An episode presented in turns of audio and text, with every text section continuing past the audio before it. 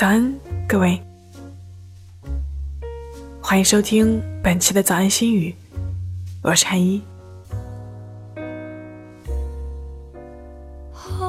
幽默总是在最亲近的人之间产生，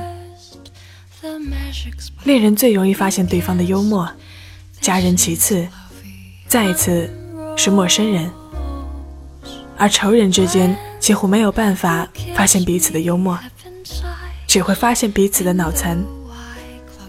没有谁有本事让一个新人半分钟内就觉得他很幽默。如果有，那一定是训练过的表演，是机械的操作，绝非幽默本身。你见一个段子狗整天嘻嘻哈哈讲段子，见面一聊，可能呆板的要死，那就只有一个原因。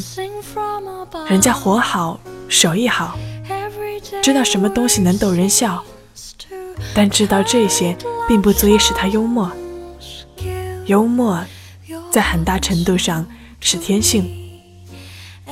我尤其讨厌因为异性在场而要使出浑身解数炫耀自己幽默的人。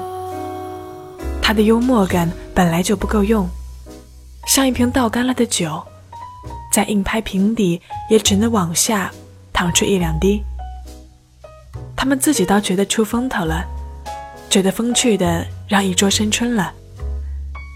烂是幽默的人，就是这副德行，捉襟见肘却毫不自察。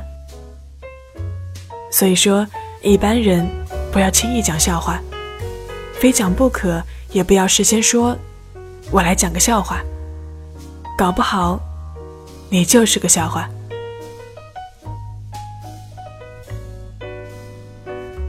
幽默是一种富余的状态，就好比你有五块钱，只花了两块，这就很幽默。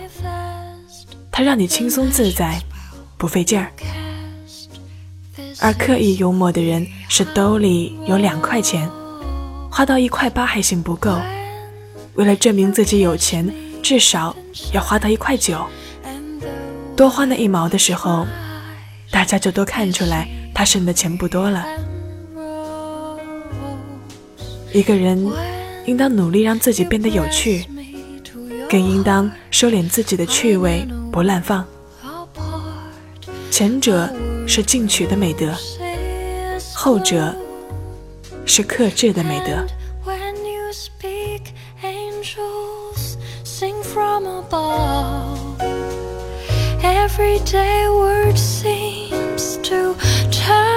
Love songs. Give your heart and soul to me, and life will always be lovely.